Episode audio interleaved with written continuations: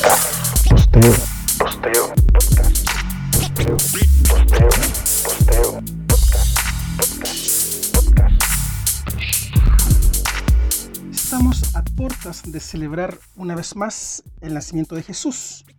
Cada año lo celebramos con regalos, con buenos deseos, con mucha bondad y claro está, nos acordamos de los más desvalidos de la sociedad. Pero nos olvidamos que el Salvador nació marginado, de una joven adolescente que estaba comprometida para casarse. Nació de una niña que por arte de magia quedó embarazada. Todo eso atenta contra toda moral que hasta entonces había en Israel, y por qué no decirlo, atenta contra nuestra moral de cristianos espirituales que no aceptamos la fornicación. Como José, muchas iglesias evangélicas esconden o quieren esconder esas malas prácticas y atormentamos a la impura, descarriada e indecente María. Marginamos a los que, según nuestros cánones de pureza, no están aptos para ser llamados cristianos. Los marginamos y les hacemos sentir que no son dignos de seguir al Maestro.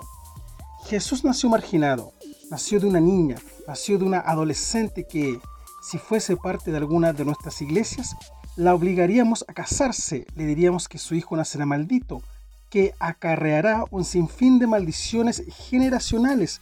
Le diríamos que le busque un padre, se echó a perder la vida, la juzgaríamos y sería una muy mala influencia para nuestras hijas.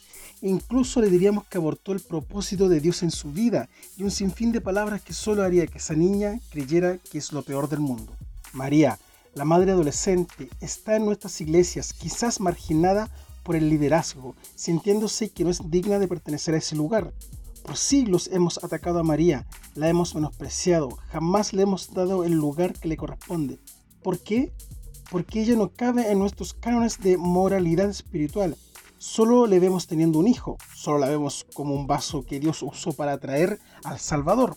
Vemos a una niña dispuesta a aceptar la voluntad de Dios, pero jamás nos hemos puesto a pensar en cómo la sociedad la culpó y rechazó. Hemos sido indolentes, inconsecuentes con el mensaje que hemos hablado durante tantos años.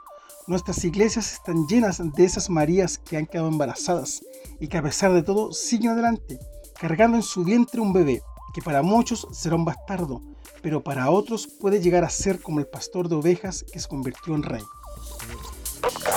Posteo. Posteo. Posteo.